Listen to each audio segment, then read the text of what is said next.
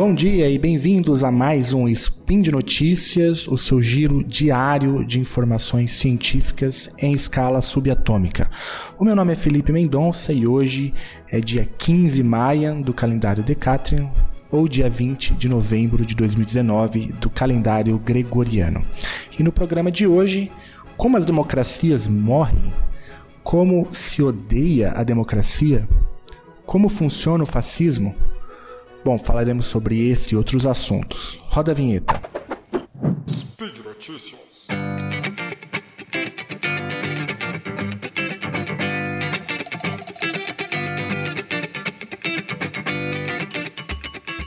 Bom, muito tem se falado sobre fascismo, neonazismo na conjuntura atual.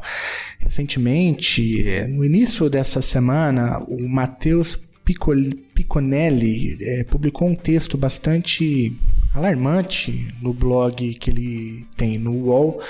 É, eu vou deixar o link aí na descrição desse, desse spin, mas diz lá o, a matéria do Matheus. Brasil tem 334 células neonazistas em atividade, diz pesquisadora.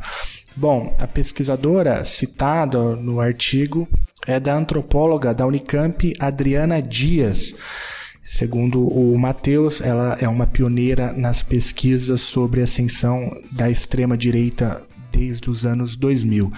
Ela também diz que a maioria desses grupos aqui no Brasil se concentram nas regiões sul e sudeste, mas há também registros em cidades como Fortaleza, João Pessoa, Feira de Santana e Rondonópolis. Segundo ainda essa pesquisadora, os grupos se dividem em até 17 movimentos entre hitleristas, supremacistas separatistas, de negação do Holocausto ou até mesmo três seções locais da KKK, ou Ku Klux Klan, né, em Blumenau e uma outra em Niterói. Bom, esse texto ele precisa ser lido na íntegra e ele é alarmante porque eles mostram de maneira muito clara e objetiva a ascensão de grupos extremistas, grupos racistas, né? É, a gente pode colocar dentro da categoria mais ampla de grupos neonazistas no Brasil e, infelizmente, esse não é um fenômeno é, exclusivamente brasileiro, é um fenômeno mundial. Para ficar aqui pertinho da gente, a, agora no golpe cívico-militar que aconteceu na Bolívia, a gente viu, por exemplo, é, pessoas queimando a bandeira indígena da Uipala, né, que também nada mais é do que uma, uma manifestação de cunho racial que aconteceu aqui no nosso país vizinho, é, na Bolívia. E em vários outros movimentos a gente também identifica grupos supremacistas atuando na América Latina, nos Estados Unidos isso ainda é mais evidente, na Europa, ou seja, é um instrumento é, nefasto e grotesco de organização política que tem espaço no mundo todo. Bom, é, nesse contexto então de é, crescimento né, desses grupos supremacistas, esses grupos de extrema direita, eu queria aproveitar esse espaço aqui no Spin de Notícias é, para falar sobre rapidamente sobre quatro teses é, que têm sido bastante comentadas na bibliografia especializada. São quatro livros né, é, que venderam bastante e que eu acho importante para a gente pensar essa conjuntura, para a gente pensar o que está acontecendo não só no Brasil, mas no mundo. O primeiro livro é um livro que também foi bastante comentado, um livro que vendeu bastante no Brasil, escrito por Steven Levitsky e o Daniel Ziblatt, Como as Democracias Morrem. É, eu vou começar falando sobre esse livro, depois eu pretendo falar sobre um outro livrinho bastante interessante publicado pela editora Boitempo, chamado Ódio à Democracia, de Jacques Rancière. O terceiro livro é um livro bastante didático, é, chamado Como Funciona o Fascismo, a Política do Nós e Eles, de um autor chamado Jason Stanley. E, por fim, o Manual Antifascista, o Antifa, né, o Manual Antifascista do Mark Bray. Bom, então vamos para o primeiro dos quatro autores. Comecemos então pelo Stephen Levitsky, é, autor do Como as Democracias Morrem. Muito se falou né, sobre esse livro, de modo que eu não vou é, destrinchá-lo, acho que tem boas resenhas é, bons programas, inclusive na Podosfera, falando sobre esse argumento, mas é, eu queria destacar um, uma passagem, um teste, na verdade, que os autores propõem para pensar a saúde das democracias, né, inclusive como elas morrem, que ele organiza lá na, na mais ou menos a página 30 que ele organiza numa tabela chamada os quatro principais indicadores de comportamento autoritário. Bom, o que os autores vão fazer? Eles vão criar uma espécie de um teste. É, esse teste consiste em inúmeras perguntas é, organizadas em quatro blocos, e aí, a depender da resposta é, que se dá a, a, cada uma dessas perguntas, seria possível, segundo os autores, é, dizer se aquela saúde está em processo de morte não, ou se ela é uma democracia saudável. É, eu não vou ler todas, mas eu vou mencionar apenas algumas delas. O primeiro primeiro bloco de perguntas ele chama de rejeição das regras democráticas do jogo. A primeira pergunta desse bloco é o seguinte: os candidatos rejeitam a Constituição ou expressam disposição de violá-la? Ora, se a resposta for sim, é, isso significa que a, a, democracia está sendo golpeada, ela fica mais próxima de um processo de morte. Se a resposta for não, essa democracia estaria mais saudável, mais vívida, né? mais punjante. É, no caso brasileiro, quando a gente pensa é, na possibilidade ou nos discursos do Bolsonaro, né, que apontam, na express, expressam essa disposição de violar a Constituição, a gente pode facilmente afirmar, a partir do argumento do Stephen Levitsky nesse livro, que o Brasil, por esse critério, é, está assistindo à morte da sua democracia. Mas são várias perguntas. Diz lá o autor, a segunda pergunta. Os candidatos sugerem a necessidade de medidas antidemocráticas, como cancelar eleições, violar ou suspender a Constituição, proibir certas organizações ou restringir direitos civis ou políticos básicos? Terceira pergunta: buscam lançar mão ou endossar o uso de meio, meios extraconstitucionais para mudar o governo, tais como golpes? É, e por fim, é, tentam minar a legitimidade das eleições, recusando-se, por exemplo, a aceitar resultados eleitorais dignos de crédito? Bom, acho que essas perguntas são importantes para a gente entender os processos de golpeamento político na América Latina, mas também pensar um pouco na ascensão do bolsonarismo e também pensar um pouco sobre a saúde da nossa democracia.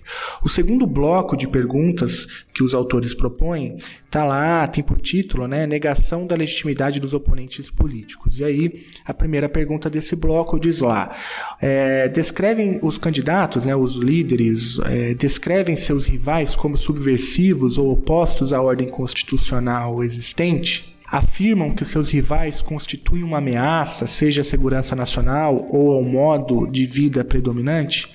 Sem fundamentação, descrevem seus rivais partidários como criminosos cuja suposta violação da lei desqualificaria sua participação plena na arena política? E sem fundamentação sugerem que seus rivais sejam agentes estrangeiros, pois estariam trabalhando secretamente alianças com o um governo estrangeiro com, ou com frequência um governo inimigo?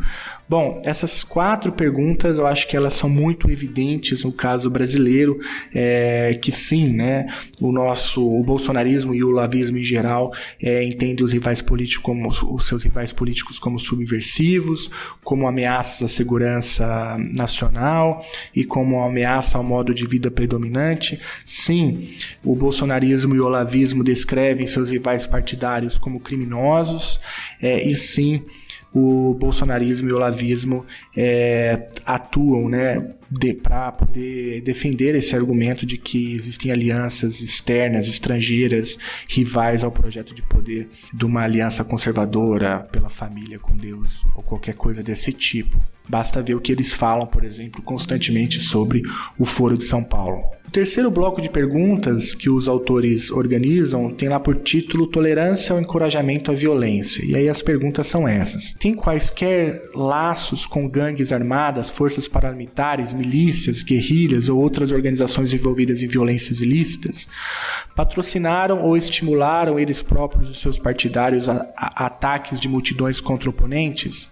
Endossaram tacitamente a violência de seus apoiadores, recusando-se a condená-los e puni-los de maneira categórica, elogiaram outros atos significativos de violência política no passado ou em outros lugares do mundo? Bom, todas as respostas é, para todas essas perguntas seriam um grande, redondo e sonoro sim para o caso do bolsonarismo e para o caso do olavismo. Sim, tem relação com, com milícias. Sim, o bolsonarismo é, estimula que seus partidários ataquem violentamente seus oponentes. Sim, eles endossam a violência dos seus, dos seus apoiadores. E sim, eles elogiam atos de violência no passado ou no presente, no Brasil e em outros lugares do mundo. E por fim, o quatro bloco de perguntas né, é, é, presentes nesse livro, como as democracias morrem, tem por título a propensão a restringir liberdades civis de oponentes, inclusive a mídia. E aí você tem três perguntas. A primeira delas é: apoiaram leis ou políticas que restringam liberdades civis, como expansões de leis de calúnia e difamação, ou leis que restringam protestos e críticas ao governo ou certas organizações cívicas ou políticas? Segunda pergunta: ameaçaram tomar medidas legais ou outras ações punitivas contra seus críticos em partidos rivais, na sociedade civil na mídia? E a terceira pergunta: elogiaram medidas repressivas tomadas por outros governos, tanto no passado quanto em outros lugares do mundo? Bom, no caso do bolsonarismo e do lavismo, a resposta também é sim para todas essas perguntas. Sim, o bolsonarismo defende a restrição de liberdades civis. Sim, o bolsonarismo é, defende ações punitivas é, contra seus críticos em partidos rivais, até dentro do próprio partido, né, do antigo partido, do PSL, tanto que o governo Bolsonaro racha com o PSL e cria um novo, uma nova coisa, né, uma aliança, um, um, um negócio que a gente ainda não sabe exatamente o que é. E sim, o bolsonarismo e o olavismo defendem medidas repressivas tomadas por outros governos, tanto fora do Brasil, mas também dentro do Brasil, em caso aí nossa história é, pregressa. Portanto, é, não importa por onde você olha, a, esse teste que o Levitsky e o Ziblatt sugerem nesse livro, como as democracias morrem, é, aponta na direção de que é, o Brasil, com o bolsonarismo, é, está, tem uma democracia em processo de morte. Estaríamos, portanto, assistindo à morte de uma democracia. Portanto, o diagnóstico é bastante grave, bastante pessimista. Talvez por isso o livro do Levitsky, que não foi escrito para pensar especificamente o caso brasileiro, tem um outro exemplo do caso brasileiro, mas ele escreve mais pensando o caso estadunidense, né? olha o trumpismo para ver como o trumpismo representa ou não uma ameaça à democracia estadunidense, mas o livro vende bastante aqui é, no Brasil, talvez porque é, o quadro analítico que o Levitsky traça nesse livro é, seja muito importante para entender é, a fundamentação do bolsonarismo aqui em terras brasileiras. Bom, o segundo livro é o livro do Jacques Rancière, um livrinho chamado Ódio à Democracia. É um livro que tem um argumento bastante poderoso. Eu não vou me estender demais no argumento do livro, mas é, o, que o autor o que o autor vai sugerir é que existe um paradoxo, né? ou seja, à medida que a democracia é, avança, ela também mostra ali algumas contradições inerentes. É o que ele diz lá que a democracia parece ter dois adversários. Diz o autor: de um lado, opõe-se a um inimigo claramente identificado, o governo do arbítrio, o governo sem limites, que denominamos, conforme a época, tirania, ditadura ou totalitarismo. Mas essa oposição evidente esconde outra, mais íntima. E é aqui que eu acho que é a contribuição principal do autor. Diz lá: o bom governo democrático é aquele é aquele capaz de controlar um mal que se chama simplesmente vida democrática. Ou seja, o que provoca a crise de governo democráticos nada mais é do que a intensidade da vida democrática. Bom, isso é um grande paradoxo, porque à medida que a, a democracia se expande, se fundamenta, se aprofunda, com isso você tem, segundo o autor, uma intensificação da vida democrática. E a, e a, e a intensificação da vida democrática, ela, segundo o autor, pode gerar o que ele chama de ódio à democracia. E esse ódio, em grande medida, ele é gerado principalmente por aqueles que agora passam a conviver com a intensidade da vida democrática daqueles anteriormente excluídos, né? E começam a ter que conviver nos mesmos espaços, dividir os mesmos espaços, e isso pode gerar paradoxalmente, a intensificação da vida democrática pode gerar paradoxalmente o que ele chama de ódio à democracia. Bom, o argumento é bem mais é, complexo do que isso de modo que eu vou sugerir que você, ouvinte, se tiver interesse nesse tema, que leia o livro, é bem baratinho, é um livro bem pequeno e que tem um argumento muito interessante. O terceiro livro é o livro do Jason Stanley, Como Funciona o Fascismo, professor de Yale, é, que escreveu esse livro, que é bastante didático, é um livro muito interessante também, é, que vai trazer 10 pontos é, do, de, de, funcionamento, né, 10 pilares do funcionamento do fascismo, tanto no fascismo histórico quanto no que ele chama de fascismo contemporâneo. Bom, é, antes da gente avançar no argumento, nos 10 pontos aí do Jason Stanley nesse livro, como funciona o fascismo, eu acho interessante já mencionar que há uma polêmica em torno da utilização do conceito de fascismo para a compreensão do, da conjuntura é, atual. Até porque o fascismo ele é um fenômeno historicamente datado, né? o fascismo histórico ele tinha ali especificidades muito grandes, o contexto é, italiano principalmente, e que, portanto, seria, seria difícil né? É, reproduzir aquelas mesmas condições na conjuntura atual de modo que seria um equívoco usar o conceito fascismo para pensar a política contemporânea.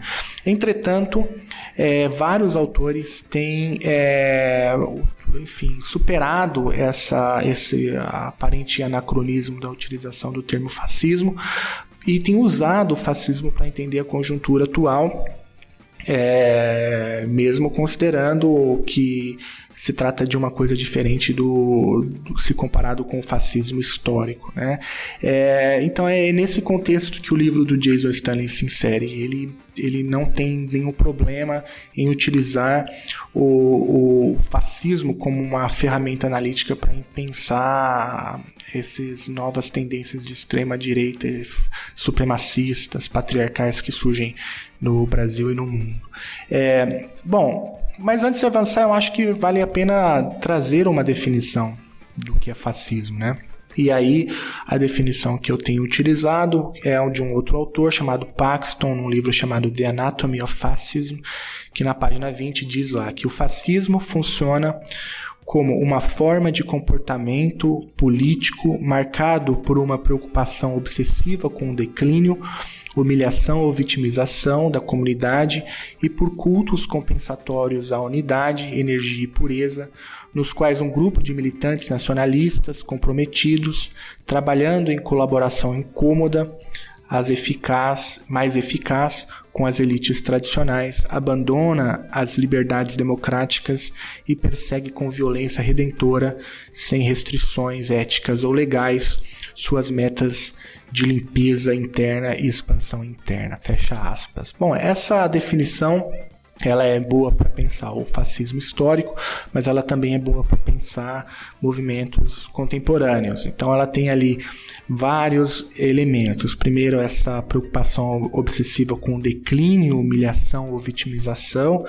Também tem um elemento do culto né, de comunidade, que é um culto compensatório que buscaria reavivar uma sociedade previamente é, vítima de um declínio ou de uma humilhação.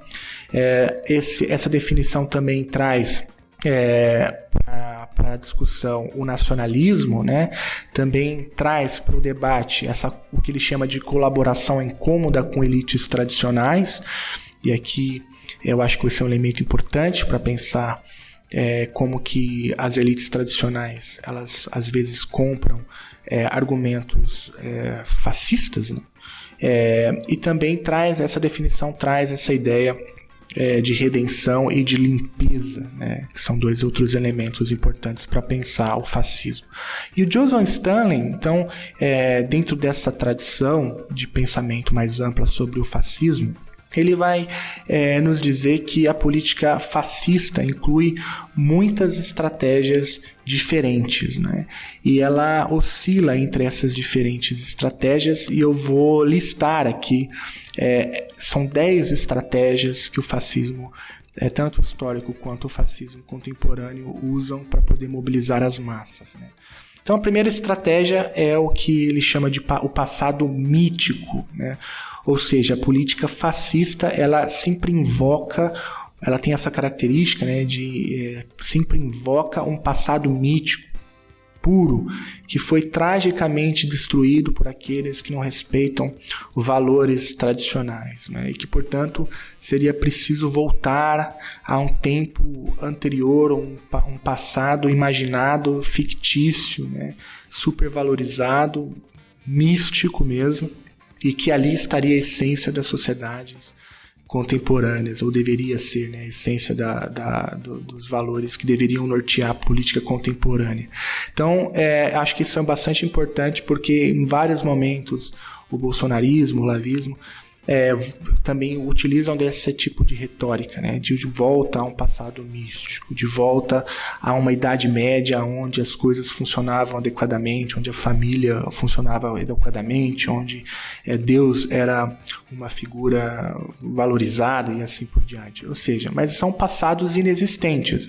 São, é, essa é uma leitura da história que inclusive fomenta um tipo de revisionismo histórico que não tem comprovação empírica, não passa ao mínimo testes da, do método científico e, portanto, se trata mais de um passado, de um retorno de um passado é, que meio que é, traz ali né, um, pinceladas de, é, de culto e coisas parecidas. Bom, a segunda estratégia fascista é a propaganda. Essa eu acho que já é bastante trabalhada na literatura.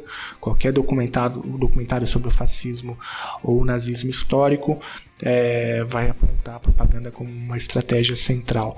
É, e também nas suas versões contemporâneas, o fascismo também usa né, a, a propaganda como uma, uma forma de ocultar os objetivos claramente problemáticos é, de determinados políticos ou de determinados movimentos políticos.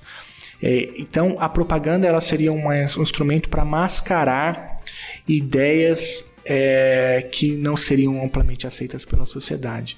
E aí é um negócio meio é, bem paradoxal e contraditório, é, a propaganda é, fascista ela se utiliza de vários significantes vazios, né, é, que dizem exatamente o oposto do que muitas vezes tem sido feito. Um dos significantes vazios prediletos dos movimentos fascistas é o discurso anticorrupção. No caso do bolsonarismo, isso é muito paradoxal, né? Porque, do ponto de vista do discurso, o combate à corrupção está a todo momento na boca né, das lideranças bolsonaristas e olavistas. Entretanto, quando a gente vê o dia a dia da política, da, do trato com a coisa pública, a gente vê justamente o oposto, né? É, inúmeras ocultações de é, escândalos de corrupção, o que torna a propaganda um instrumento muito importante, né? É, de ocultação dos objetivos que são claramente problemáticos das lideranças fascistas. A terceira estratégia é o que o autor chama de anti-intelectualismo. Né? O que, que seria o anti-intelectualismo? É que a política fascista ela procura minar o discurso público atacando e desvalorizando a educação, a especialização e a linguagem nada mais é, é, é, evidente do que aquilo que a gente vê no caso do bolsonarismo e do olavismo. Né? É, são dois movimentos que hoje estão combinados que são claramente anti-intelectuais. O nosso ministro da Educação, que não tem uma ideia própria sobre como deveria funcionar a educação, ele é um instrumento muito é, é interessante, é uma peça-chave dentro desse movimento que, segundo o Jason Stalin chama de fascista, que é o anti-intelectualismo. Ele odeia né, a ciência, ele odeia o método científico. O bolsonarismo odeia o conhecimento. E é por isso que ele ataca a universidade, é por isso que ele ataca a especialização, é por isso que ele ataca a linguagem. O anti-intelectualismo sempre foi uma peça-chave de qualquer movimento fascista. A quarta estratégia é o que o Jason Stanley chama de irrealidade. É, o que, que seria isso? Trata-se de uma política fascista é, que substitui o debate fundamentado, o debate orientado em, em fatos, né, em documentação, em dados, por um debate marcado, caracterizado pelo medo e pela raiva. Então, Uh, o que ele chama de realidade, na verdade, é um, é um, é um descolamento né, do debate racional, teoricamente orientado e empiricamente é, subsidiado por um debate que é marcado por, por, emoções, né? E por medo, e por raiva, e por ódio. Então, não é à toa que muitos né, colegas, quando conversam comigo, falam: Eu não consigo é, convencer o meu amigo olavista de coisa alguma. É porque o debate, esse tipo de debate é marcado pela irrealidade, pelo irrealismo. É, e aí é um debate marcado pelo medo e pela raiva. E não à toa que os movimentos fascistas eles precisam construir ameaças né, e precisam construir inimigos internos e externos o tempo todo porque é isso que mantém o medo e a raiva funcionando é, adequadamente, e quando o medo e a raiva funcionam adequadamente, isso nos afasta do debate é, é, teoricamente orientado, empiricamente embasado. Né? Então o debate vira completamente uma instrumentação política e por isso que essa é uma estratégia muito usada pelos movimentos fascistas. A quinta se trata do, da hierarquia. Né? Então, de acordo com a ideologia fascista, é, a natureza imporia né, hierarquias de poder e dominância que contrariam categoricamente essa ideia de igualdade é, e de respeito é, de uma teoria democrática liberal universal. Então toda ideologia fascista ela trabalha com essa característica de que há um líder, de que há, portanto, é, esse líder ele tem a visão além do alcance, né, e que não há nenhuma é, comprovação nem nenhuma comprovação de uma sociedade que funciona adequadamente em termos igualitários. Aí eles vêm com essa ideia de que é preciso então pensar em lideranças fortes, é, em, em, em, castas que devem ser dominadas. Isso é um, um, um argumento que daí sai, por exemplo, é, as teses racistas de supremacia racial e também daí sai inúmeras defesas de uma sociedade patriarcal. A sexta política, é, ou estratégia fascista, segundo Jason Stanley, é o que ele chama de vitimização. Para o autor, há uma longa história é, de pesquisas de psicologia social sobre o fato de que a crescente representação de membros de grupos tradicionalmente minoritários é vivenciada por grupos dominantes como uma ameaça em vários sentidos. Então, é aquela ideia que a gente já trabalhou aqui no, quando, a gente, quando eu falei do Jacques é, Rancière, naquele livro Ódio à Democracia, que é aquela ideia de que os grupos é, é, agora dominantes, né, agora perdem espaço para grupos minoritários, eles têm que começar a conviver no mesmo espaço, então a sensação é, de olhando, usando para isso a psicologia social é que essas pessoas estão perdendo espaço, né, que a classe média, por exemplo, está perdendo espaço que elas estão, portanto, é, elas, elas são vítimas, então, de uma sociedade decadente. Então, a vitimização aqui é usada por Jason Stanley justamente ao contrário daquilo que a gente está acostumado a ouvir no debate brasileiro. Vitimização geralmente é, é um conceito usado para se referir a minorias, né, que fariam, sei lá, mimimi, né, ou coisas do tipo. Quando que a estratégia fascista, segundo esse autor, é justamente o contrário, né, é, é fomentar a ideia nos grupos dominantes de que eles estão perdendo espaço, que eles são, portanto, vítimas, né, é, em vários sentidos, dessa ascensão de grupos minoritários. A sétima estratégia é o que ele chama de lei e ordem. Diz lá que a retórica fascista de lei e ordem é explicitamente destinada a dividir os cidadãos em duas classes: aqueles que fazem parte da nação escolhida, que são seguidores de lei por natureza, e aqueles que não fazem parte da nação escolhida, que são inerentemente sem lei. É, que é um outro elemento importante que divide a sociedade entre nós e eles, né? nós e os outros. E o nós é o cidadão de bem, é aquele que é, é o escolhido, né? aquele que obedece às leis, e os outros é, são os bárbaros, são aqueles que não são escolhidos, portanto são os malditos, né? e aqueles que não têm capacidade é, de é, obedecer qualquer tipo de corpo legal, por isso também é, seriam passíveis de eliminação. A oitava é, estratégia fascista, segundo o Jason Stanley, é o que ele chama de ansiedade sexual. Aqui eu acho um tema bem interessante que daria um spin só sobre isso. Ele diz, o autor, que qualquer ameaça à masculinidade patriarcal e à família tradicional enfraquece a visão fascista de força. Né? E aí ele defende que o fascismo defende né, essa, é, o patriarcado também porque o patriarcado, num, em alguma medida, ajuda a legitimar o papel do líder forte. Né? O líder forte fascista ele tem quase como essa característica né, de ser o pai, o pai, o provedor. O pai é aquele que promove a segurança, aquele que é, protege né, a sua família. É, então há essa ansiedade sexual né, e essa masculinidade reprimida, né, é, e portanto isso é canalizado muitas vezes de forma violenta a, essa, a esse patriarcado e essa família tradicional. Isso se converte, por exemplo, a, a falas como feministas são feminazes, né, que é uma inversão completa da equação, ou, ou também a ideia de que a homossexualidade ela, ela é um problema.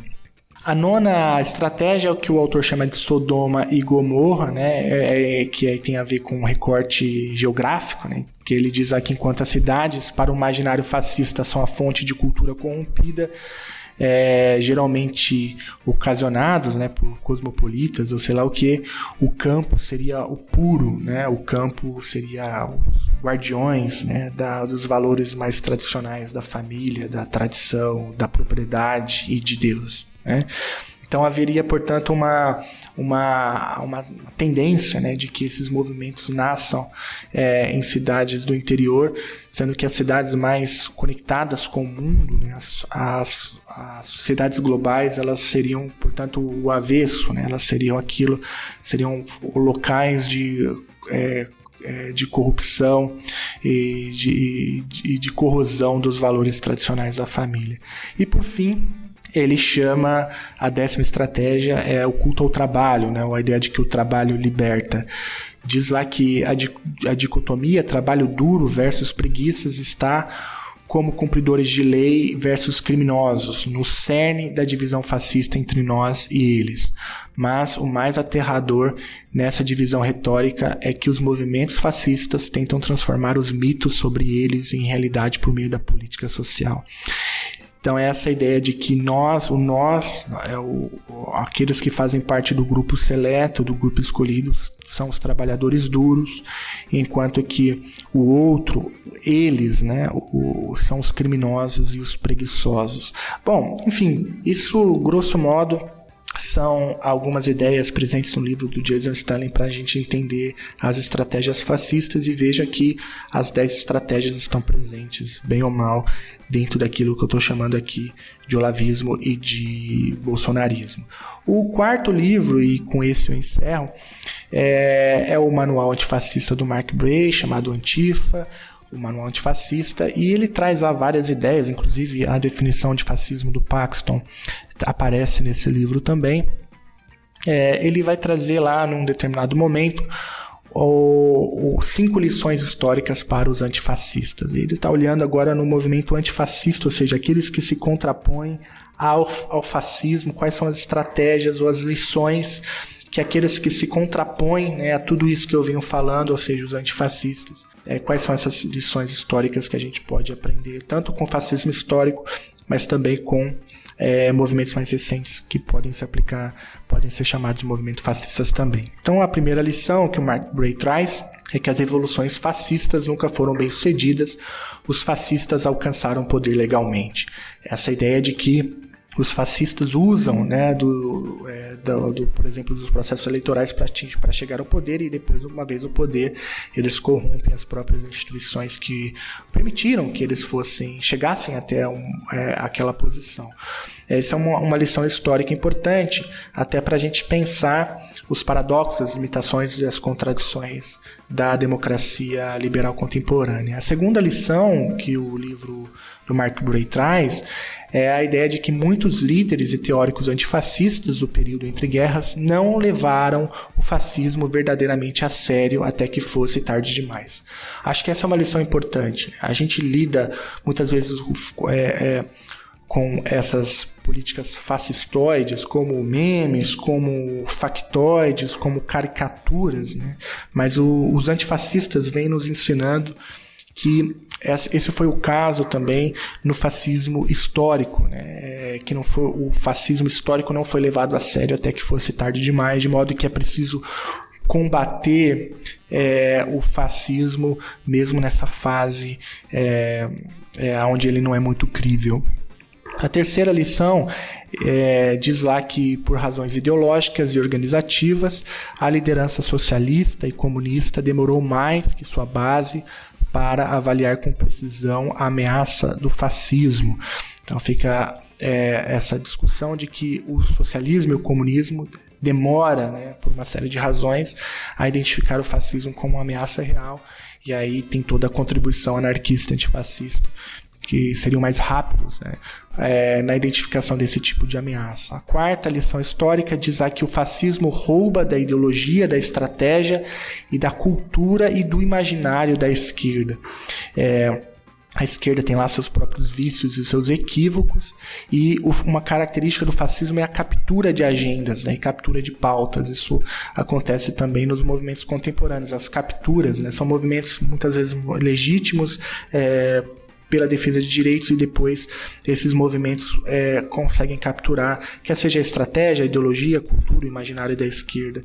E essa seria, portanto, a quarta lição histórica do autor. E a quinta é, lição histórica é, diz que não é preciso um grande número de fascistas para conceber o fascismo, que eles geralmente começam é, com um pequeno número é, e que isso também é uma questão que o número muitas vezes não é tão relevante assim para a gente pensar a ascensão desses movimentos. Bom, são quatro teses, eu acho que são quatro livros que merecem ser lidos: o Como as Democracias Morrem, o Ódio à Democracia, o Como Funciona o Fascismo e o Antifa, o Manual Antifascista. É, são quatro teses muito importantes para a gente pensar a conjuntura contemporânea. Para o ouvinte que chegou até aqui, é, eu acho que os quatro livros é, apontam, cada um a seu modo, é, na seguinte direção: nós precisamos é, nos posicionar abertamente e publicamente contra a agudização do absurdo. Nós não podemos normalizar o absurdo. Né? E para isso, ah, um instrumento que nós temos é a leitura, é o estudo, mas também nós precisamos ser abertamente antirracistas, abertamente antipatriarcais, abertamente contrários à xenofobia. Nós precisamos defender abertamente a pluralidade de ideias.